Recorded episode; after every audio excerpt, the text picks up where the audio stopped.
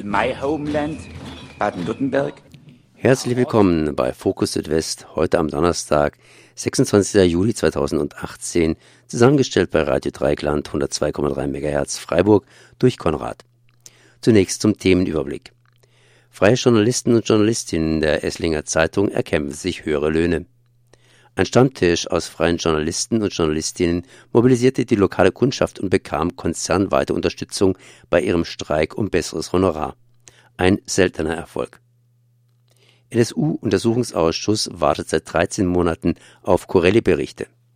Die Berichte sollen die Rolle des V-Manns Corelli im Ku Klux Klan und seine Kontakte zur rechtsradikalen Szene klären. Sommerliche Massenentlassungen von Lehrern und Lehrerinnen in Baden-Württemberg. Grüne fordern entfristete Anstellung von 650 Vertretungslehrkräften zum Sommer 2019. Wie glaubwürdig ist die Forderung der Grünen, keine voll ausgebildeten LehrerInnen mehr über den Sommer zu entlassen? Zunächst zu einer Nachricht. Willkommen in Baden-Württemberg. Am gestrigen Mittwoch, den 25. Juli, wurden wieder einmal 33 Menschen per Sammelabschiebung vom Baden Airpark in den Balkan abgeschoben. 28 nach Serbien und 5 nach Mazedonien. Für die Abschiebung eingeplant waren laut Regierungspräsidium Karlsruhe ursprünglich 61 Personen. Dass 27 der 33 Betroffenen zuvor in Landeserstaufnahmeeinrichtungen leben mussten, zeigt, dass auch die baden-württembergische Landeserstaufnahmeeinrichtungen, euphemistisch LEAS genannt, für immer mehr Menschen zum Abschiebelager werden. 16 der gestern Abgeschobenen gehörten der Minderheit der Roma an. Es wurden 17 Kinder bis 14 Jahre verfrachtet. Aus Freiburg wurde niemand abgeschoben. Allerdings soll es in den letzten Wochen mehrfach Abschiebungen auch aus dem Freiburger Landeserstaufnahmelager in der Lörracher Straße gegeben haben.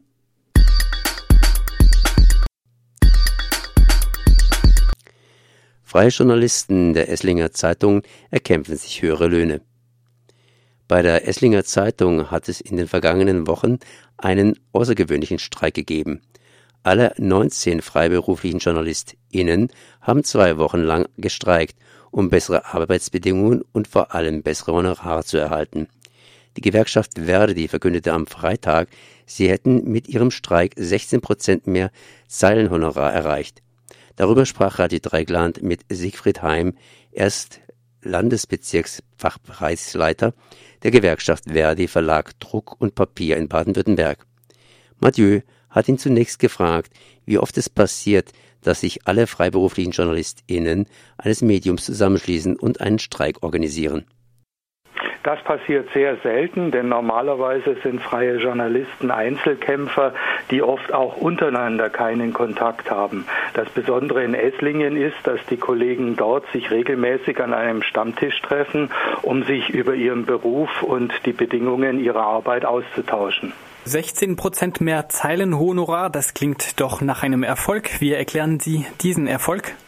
Es war so, dass äh, die Kollegen seit acht Jahren keine Erhöhung ihrer Honorare bekommen haben. Und dazu kam dann Anfang des Jahres eine Umstellung des Layouts mit längeren Zeilen, was dann auch noch zu kürzeren Artikeln führte. Und da die Kollegen nach Zeilen bezahlt wurden, war das für sie dann eine weitere Senkung ihres Einkommens. Sie haben im Vorgespräch erklärt, dass die Zeilen um etwa 10 Prozent durch die Layout-Änderung ähm, verlängert wurden.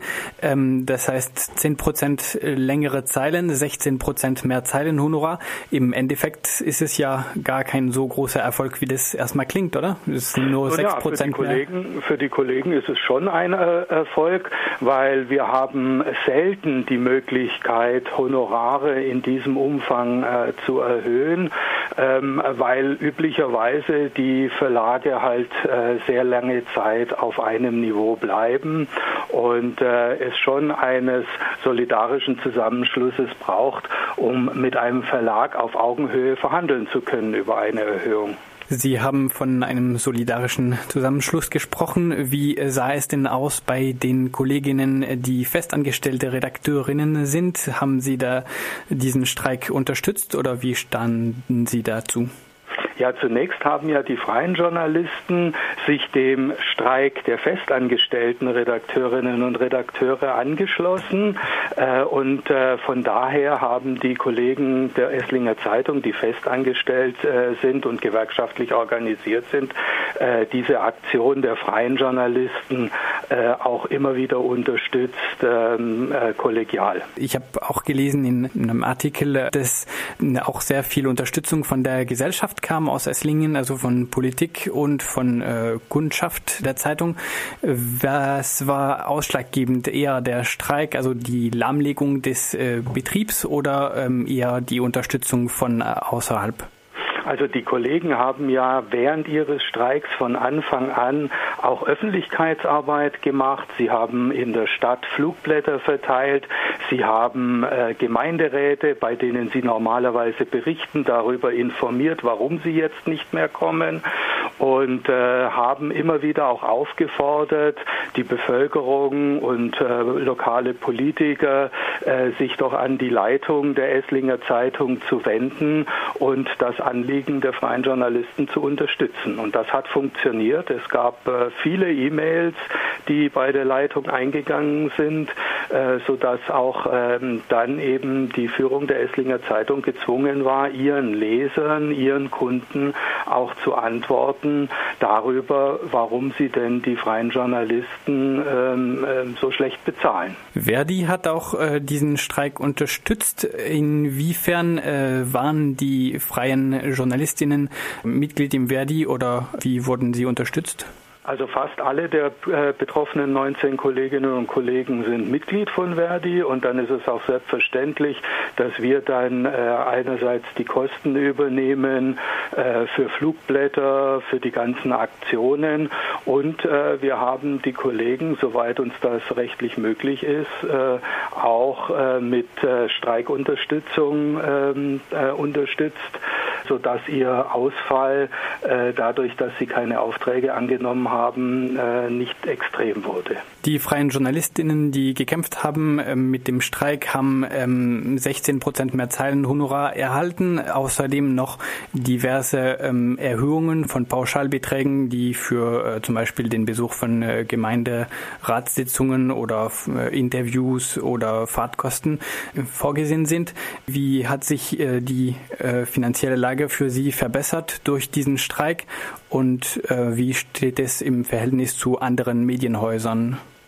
Also die Kollegen der Esslinger Zeitung ähm, sind mit dem äh, mit der Vereinbarung, die jetzt getroffen wurde, äh, sehr zufrieden, weil es für sie eine echte echte Erhöhung ihres Einkommens bedeutet ähm, und äh, sie sehen sich auch äh, dadurch gewürdigt in ihrer Arbeit, die sie für die Esslinger Zeitung äh, leisten. Im Vergleich zu anderen Medienhäusern ist es tatsächlich so, äh, dass es die Kollegen bei der Esslinger Zeitung äh, schon immer geschafft haben, äh, die Honorare auf ein angemessenes äh, Niveau zu bringen, dadurch, dass sie schon immer solidarisch zusammengestanden sind.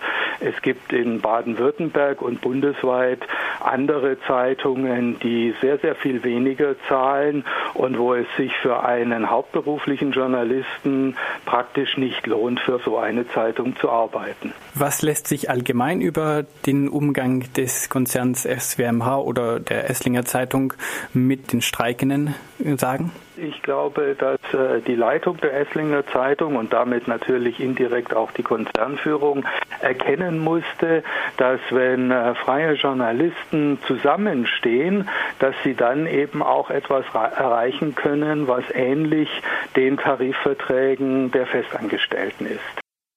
Mathieu sprach mit Siegfried Heim, dem Landesbezirksfachbereichsleiters der Gewerkschaft Verdi Druck und Papier in Baden-Württemberg, zu den erkämpften Honorarverbesserungen der freien Journalistinnen und Journalisten bei der Esslinger Zeitung. NSU-Untersuchungsausschuss wartet seit 13 Monaten auf Corelli-Berichte. Der NSU-Untersuchungsausschuss Rechtsterrorismus NSU BW2 des Landtags von Baden-Württemberg wartet seit 13 Monaten auf einen Bericht zum V-Mann Corelli.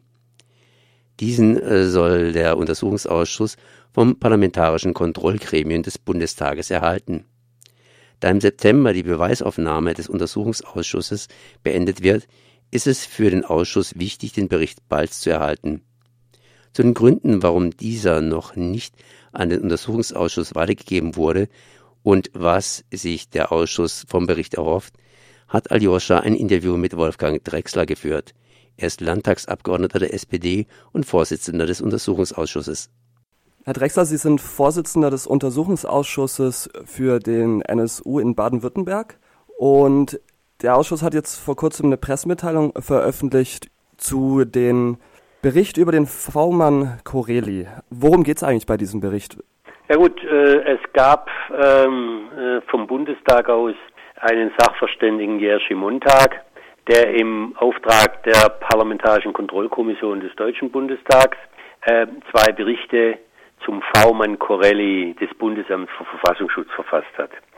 Äh, den Herrn Montag hatten wir in unserem Untersuchungsausschuss ähm, in Stuttgart und er konnte uns natürlich nicht arg viel erzählen, weil dieser Untersuchungsausschussbericht, den er gemacht hat, geheim war. Wir haben dann nachgefragt und äh, dann haben wir festgestellt, dass Untersuchungsausschüsse des Landtags äh, keinen Zugriff auf äh, solche Untersuchungsberichte des Parlamentarischen Kontrollgremiums des Deutschen Bundestages haben, weil das im Gesetz nicht vorgesehen ist. Und das wäre der letzte Untersuchungsausschuss des Landtags im, ab März 2016 äh, über den Landtag und die Landesregierung dann erreicht, dass der Paragraph 10 Absatz 5 Satz 1 des Kontrollkommissionsgesetzes verändert wurde. Und jetzt können wir den Bericht erhalten. Den haben wir dann auch beantragt äh, dass wir ihn bekommen und wir warten jetzt seit 13 Monate drauf. Äh, für uns alles unverständlich, warum wir ihn nicht bekommen. Es gibt zwar immer Begründungen, die sind uns also teilweise aber nicht äh, ersichtlich, warum das so ist. Der Hintergrund ist, dass wir natürlich diesen äh, Corelli, das war ein V-Mann, der war ja. bei uns in Baden-Württemberg äh, um die Jahre 2000 in den Kuckucksklan-Gruppe um Schwäbisch Hall eingeschleust vom Bundesamt und hat dort auch Berichte abgegeben. Unter anderem hat er auch äh, einen Bericht abgegeben, dass zwei äh, Bereitschaftspolizisten des Landesmitglied in diesem rassistischen Geheimbund waren. Deswegen äh, haben wir die beiden äh, Beamten ja auch bei uns dann vernommen. Aber wir wollen eigentlich wissen, äh, wie er die Einschätzung des Clanchefs hat, der, der ich sage mal A.S.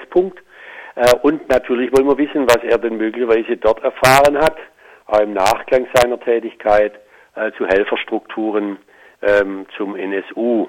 Und äh, deswegen ist der Bericht für uns äh, interessant. Der V-Mann hat, wenn ich das richtig weiß, auch Kontakte in irgendeiner Form, also beziehungsweise über die zwei Bereitschaftspolizisten mit der Geschichte mit Kiesewetter. Richtig? Nun, einer von beiden Bereitschaftspolizisten war der Gruppenführer, der Michael Kiesewetter, bei ihrem Einsatz äh, 2007 auf der, in Heilbronn.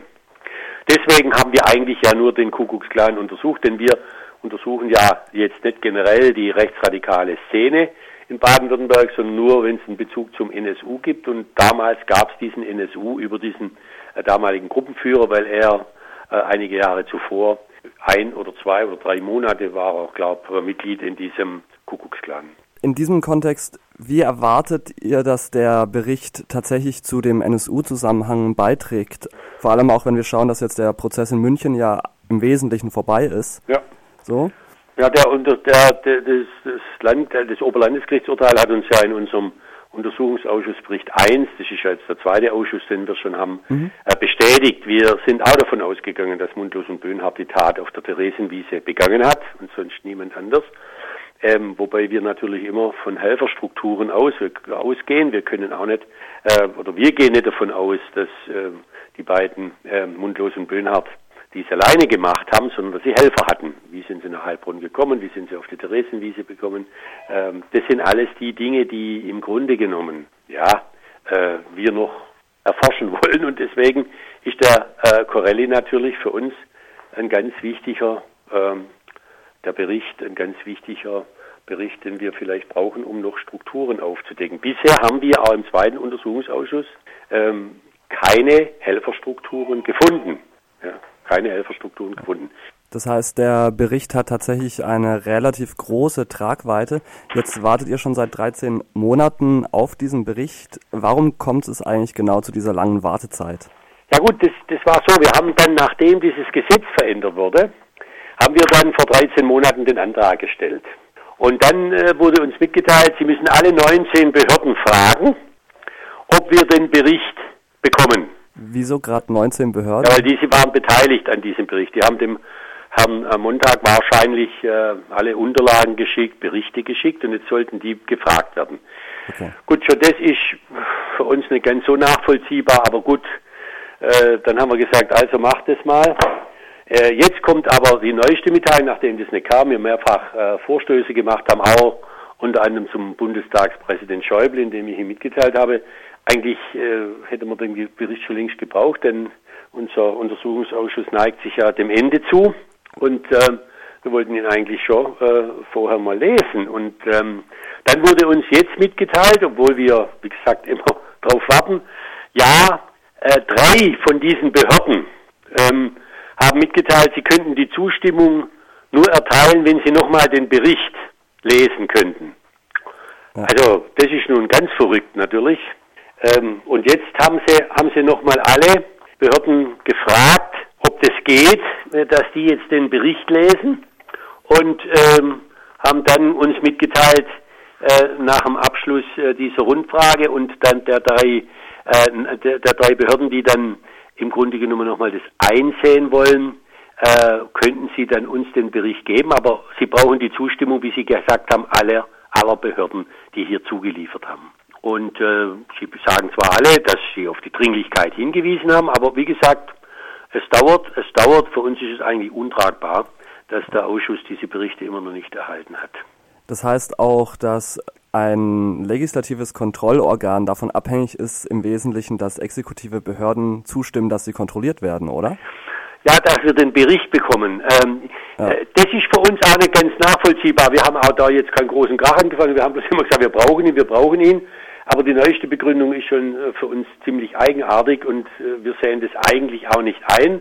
Denn im Grunde genommen ist es ja so, wenn wir so einen Bericht haben könnten, könnten, und da ist das Gesetz geändert worden, verstehen wir nicht, warum alle Behörden, die diesen Bericht mit ähm, dem Herrn Corelli, äh, nicht dem Herrn Corelli, sondern dem Herrn Montag das zur Verfügung gestellt hat, der da aus diesen Unterlagen einen Bericht gemacht hat, die Parlamentarische Kontrollkommission diesen Bericht zur Kenntnis genommen hat, ihn gelesen hat, dann wurde er wieder äh, verschlossen. Warum jetzt die ganzen Behörden nochmal gefragt werden müssen, wenn wir den Bericht bekommen sollen, nachdem dieses Kontrollgesetz geändert wurde, dass auch Untersuchungsausschüsse der Landtage diese Berichte einsehen können. Das erschließt sich uns äh, eigentlich überhaupt nicht. Wir haben früher gedacht, es geht auch schneller. Aber jetzt, nachdem wir da nochmal äh, drei Behörden zuerst mal lesen wollen, noch einmal ihren eigenen Bericht, ob sie uns, ob sie die Zustimmung geben können, dass wir es bekommen, das ist also jetzt die Grenze nach unserer Meinung überschritten. Und wenn wir es nicht bekommen, werden wir dazu natürlich auch einiges im Abschlussbericht sagen zu diesem Vorfall. Äh, wie viel Zeit haben Sie jetzt noch, um diesen Bericht zu bekommen? Ja, du, die öffentliche, die Beweisaufnahme haben wir nicht abgeschlossen, die werden wir irgendwann im September abschließen. Ne? Okay. Aber ich meine, 13 Monate, gut, da kann man sagen, ja. 1, 2, 3, 4, 5, 6 Monate, ja. Aber jetzt sind es 13 und äh, jetzt irgendwann einmal, muss man schon sagen, ist es sehr eigenartig, wie die sich verhalten. Hätte es irgendeine Möglichkeit gegeben, vom Untersuchungsausschuss aus mehr Druck auf das parlamentarische Kontrollgremium des Bundestages auszuüben? Also wir nicht. Wir können okay. nur zur Kenntnis nehmen, dass das parlamentarische Kontrollgremium eigentlich das macht, was wir wollen, nämlich haben alle 19 gefragt, alle 19 oder 16 haben gesagt, ja, die können es haben. Die erste Frage ist, ist das überhaupt notwendig? Das zweite ist dann die Frage, dass drei nochmal nachlesen wollen, ob sie uns die Zustimmung erteilen, dass wir es bekommen. Das sind alles Sachen, äh, wo ich einfach sage, das ist, nachdem der Staat auch durch die Bundeskanzlerin deutlich gemacht hat, es wird aufgeklärt, ja.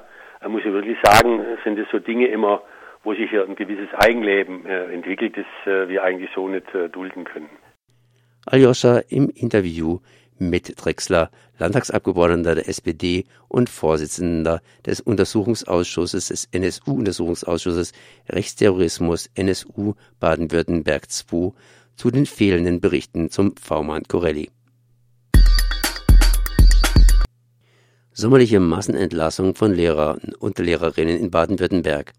Am Donnerstag beginnen für die Schülerinnen und Schüler und Lehrer und Lehrerinnen in Baden-Württemberg die Sommerferien. Für Tausende von VertretungslehrerInnen bedeutet dies vor allem erst einmal Arbeitslosigkeit.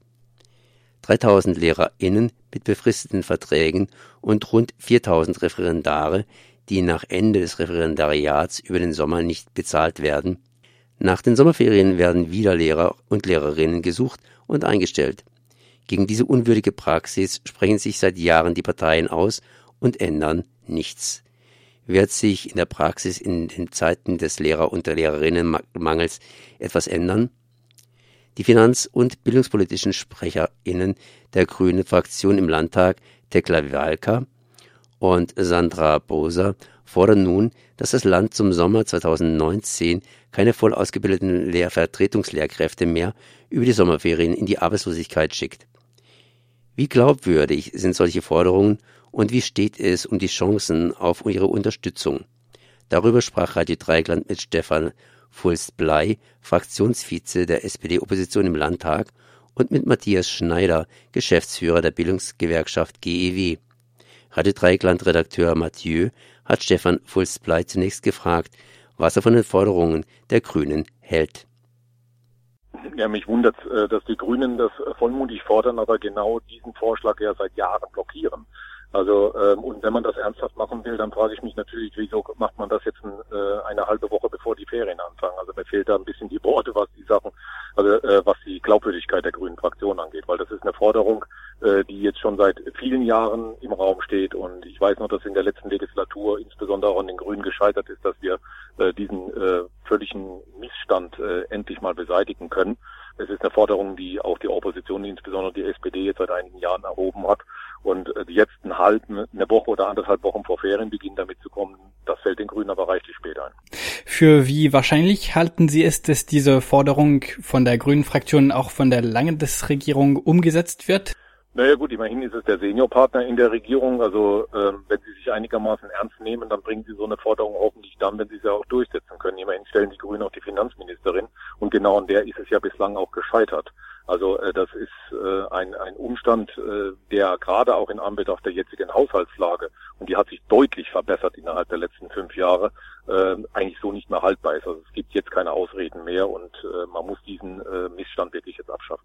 Laut den Grünen gäbe es 650 von über 3000 Lehrerinnen, die von einer entsprechenden Regelung profitieren könnten und im Sommer nicht länger arbeitslos würden. Würden Sie sich auch dieser Einschätzung anschließen? Also das überrascht mich jetzt gerade, äh, weil meines Erachtens müsste die Zahl fast etwas äh, äh höher sein, weil 600 von 3000, ähm, das äh, würde mich überraschen, wenn es nur so wenige sind, weil es gibt von mir aus, sage ich jetzt mal, eine funktionale Begründung, wenn man jemand im Mai, April, im März einstellt und dann sagt, das ist jetzt wirklich eine Ad-Hoc-Krankenvertretung, äh, dass man die Person nicht weiter beschäftigt. Die Fälle, die mir bekannt sind, sind in der Regel Leute, die Kettenverträge haben, die regelmäßig über die Sommerferien entlassen werden und äh, die äh, zu großen Teilen schon Anfang des Schuljahres im Schuldienst sind. Von daher kommt mir die Zahl an sich etwas arg niedrig vor. Und auf wie viele würden Sie diese Zahl schätzen denn? Kann ich Ihnen jetzt nicht sagen, dazu müsste ich jetzt die Vorlagen sehen.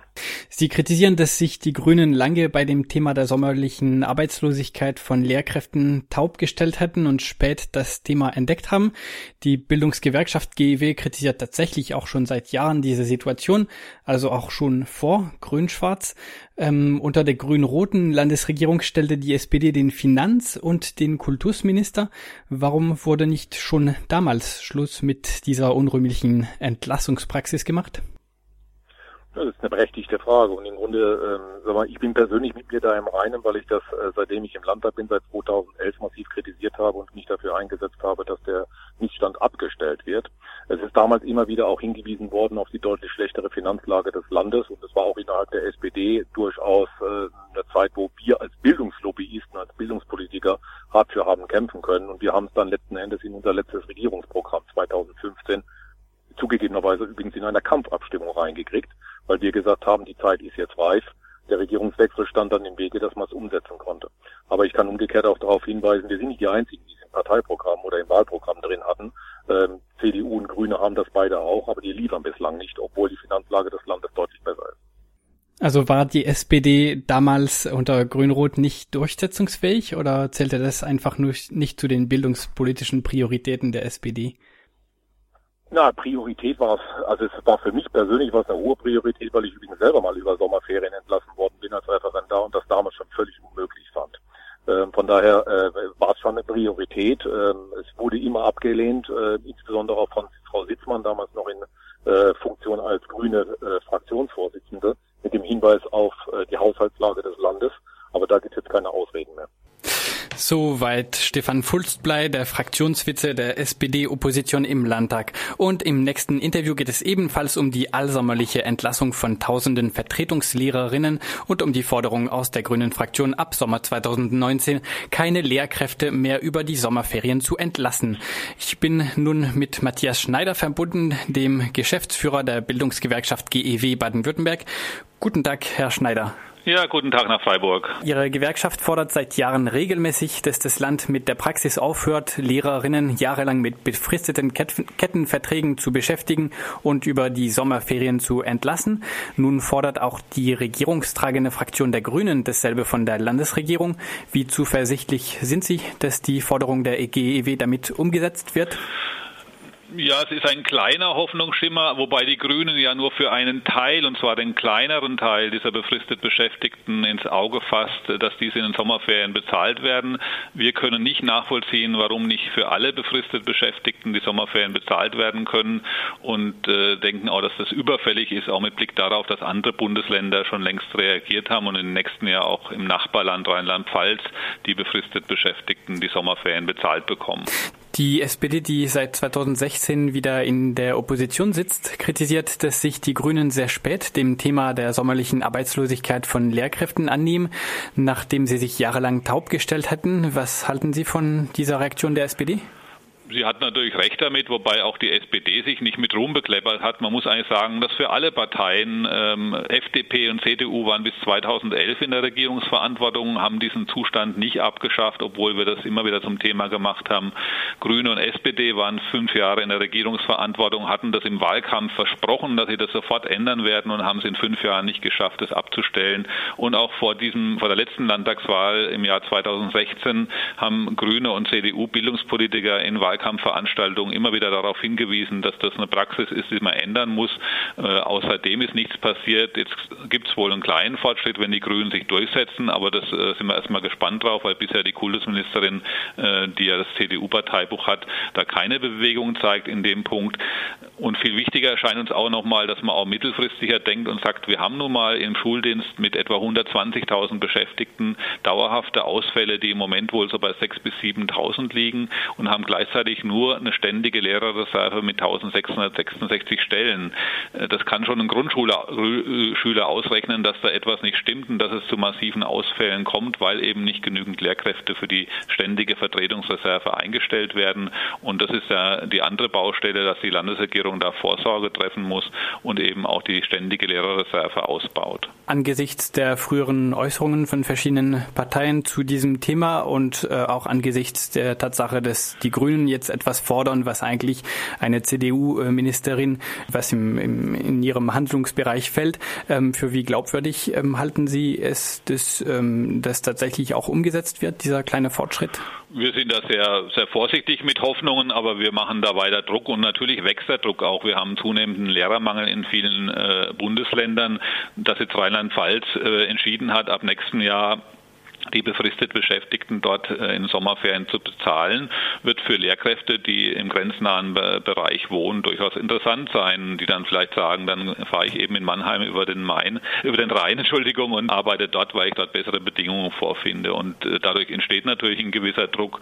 Da hatte übrigens äh, die Landesregierung unter Kretschmann und ähm, der SPD einen Ausbauplan im Jahr 2012 gestattet. Damals war das klare Ziel, dass über die ganze fünf Jahre die ganze Legislaturperiode hinweg jeweils 200 Stellen pro Jahr zusätzlich in diese ständige Lehrerreserve kommen. Das ist zweimal passiert und dann hat die Landesregierung damals äh, wieder sparen wollen und hat diesen Ausbauplan gestoppt. Es wäre also was Einfaches, einen vorhandenen Plan, der bereits in der Schublade liegt, einfach wieder aufzunehmen und zu sagen, wir bauen sukzessive diese ständige Lehrerreserve aus. RL-Redakteur Mathieu sprach mit Stefan Fulst-Bley, Fraktionsvize der SPD-Opposition im Landtag, und mit Matthias Schneider, Geschäftsführer der Bildungsgewerkschaft GEW, zu den regelmäßigen Massenentlastungen von Lehrern und Lehrerinnen. Das war Fokus Südwest, zusammengestellt bei Radio Dreikland 102,3 MHz Freiburg durch Konrad heute am 26. Juli 2018. In my homeland, Baden-Württemberg, we are all sitting